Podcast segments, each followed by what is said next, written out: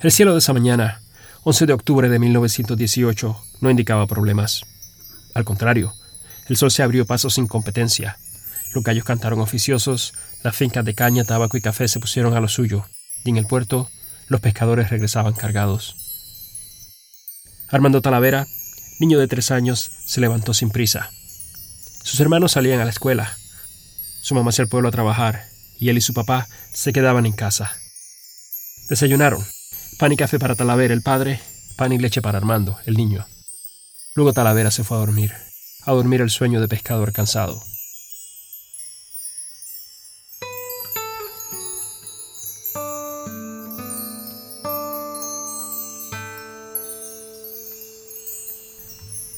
Armando pasó la mañana jugando alrededor de su casa, un rancho de madera en el barrio Playa de Mayagüez.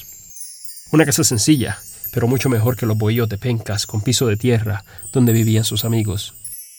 Pero tampoco se compara con las mansiones del pueblo, caserones imponentes de la riqueza agrícola, con plomería y electricidad, casas de ciudad y ambiciones, ciudad de catedral y jardines, la plaza con sus lámparas orientales, su casino, alumbrado público, tranvías que corren del pueblo al puerto,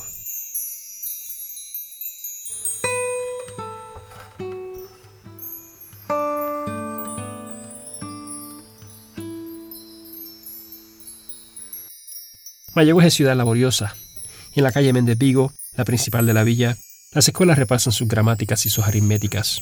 La iglesia ofrece su misa, los talleres sus productos. En la fábrica de cigarros La Habanera, 150 tabaqueros laboran en sus mesas, hombro con hombro, enrolando puros, robustos coronas prominentes. Frente a ellos, el lector comienza el día con los diarios noticiosos. Luego sigue Tolstoy, Ana Karenina. En fin, 11 de octubre de 1918, una mañana ordinaria para Armando, para su padre, su barrio y su ciudad.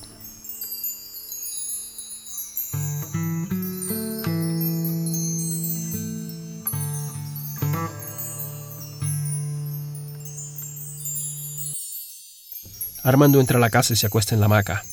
El ronquido de su padre lo arrulla y en poco tiempo queda dormido.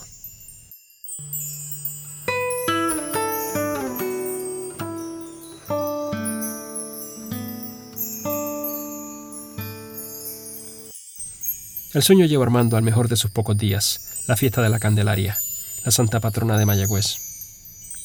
Son las fiestas del pueblo, fogatas, músicas, regatas, carreras de caballos, gente, más gente de la que Armando jamás había visto, vestida de todos los gustos, de todos los colores, de todo presupuesto.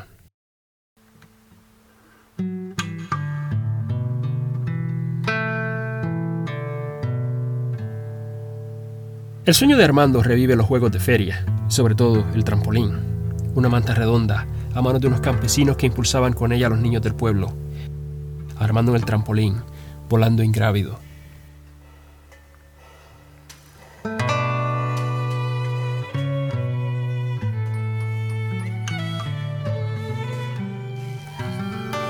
Aún en su sueño, Armando sube y baja con su hamaca, como aquel día. Se regocija, se regocija tanto que se despierta a su alrededor, todo salta, todo sube, todo baja. El techo, las paredes, todo es sueño, menos su papá, que ahora está gritando. Afuera también saltan los árboles y el camino, la iglesia, la escuela, la fábrica de cigarros.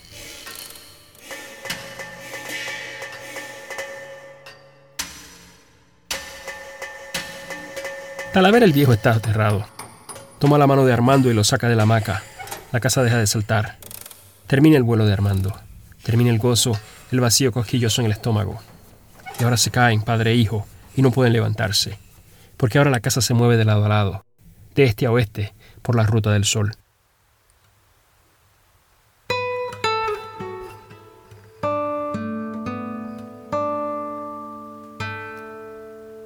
La casa de madera tiembla y se resiste. Armando y su padre se siguen cayendo.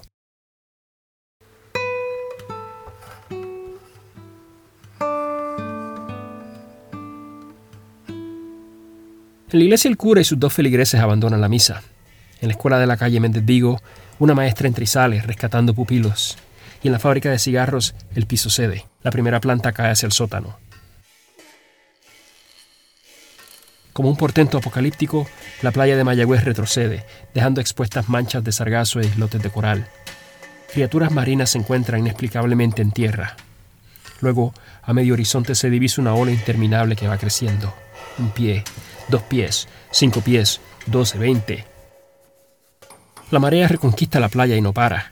Se trepa tierra, un torrente de plantas y lodo que embiste todo el poblado. La voz de alerta llega tarde. El mar viene, viene la mar.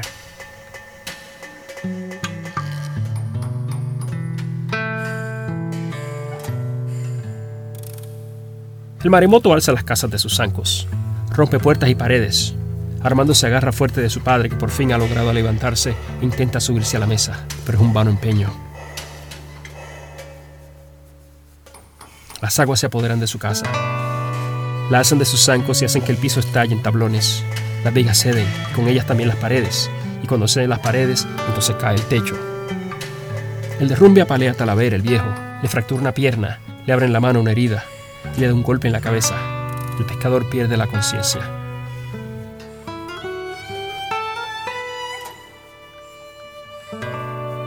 Al volver en sí, el cielo, brillante e incoherente, reemplaza el techo.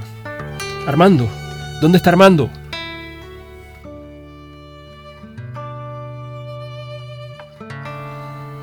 Armando no sabe dónde se encuentra. La marejada lo había separado de su padre. La casa se derrumba, golpeando a su padre y se deshace. Armando cayó sobre algo duro, pero el piso se había deshecho, y lo que encontró Armando fueron dos tablones que lo alzaron como una barca, como el arca de Noé para uno solo.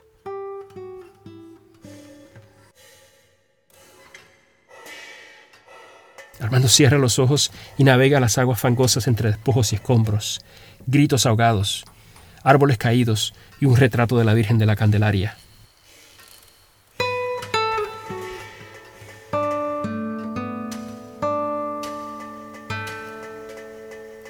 En la iglesia, los reunidos escapan a tiempo. Luego el techo de ladrillo se desplomaría sobre la nave principal, sobre los bancos de madera, sobre los santos de palo.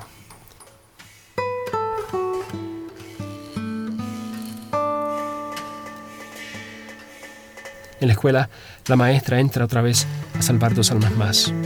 Impartía su última lección. Moriría junto a las dos pequeñas almas.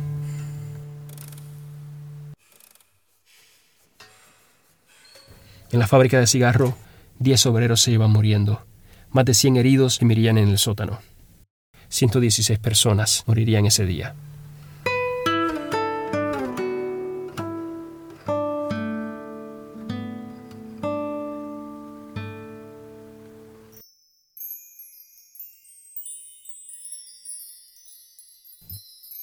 Pero Armando el maremoto lo dejó ileso. Los tablones los recuerdaron del diluvio hasta depositarlos en un racuño, otra vez en tierra firme. Abrió por fin los ojos y se levantó, aturdido. Respiró el aire de esa mañana, la peor de sus pocos días, y se echó a andar. Se lanzó a buscar a su familia, a vivir los demás días que le quedaban en su vida.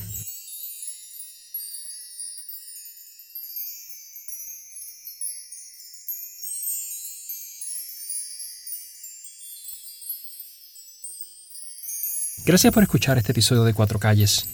La investigación se basa en la obra de Aide Rolón Cintrón y el testimonio de supervivientes del terremoto y maremoto del oeste de Puerto Rico de 1918. Música de Axel Tree de Alexandre Baeteiras. Más información en nuestra página cuatrocalles.com.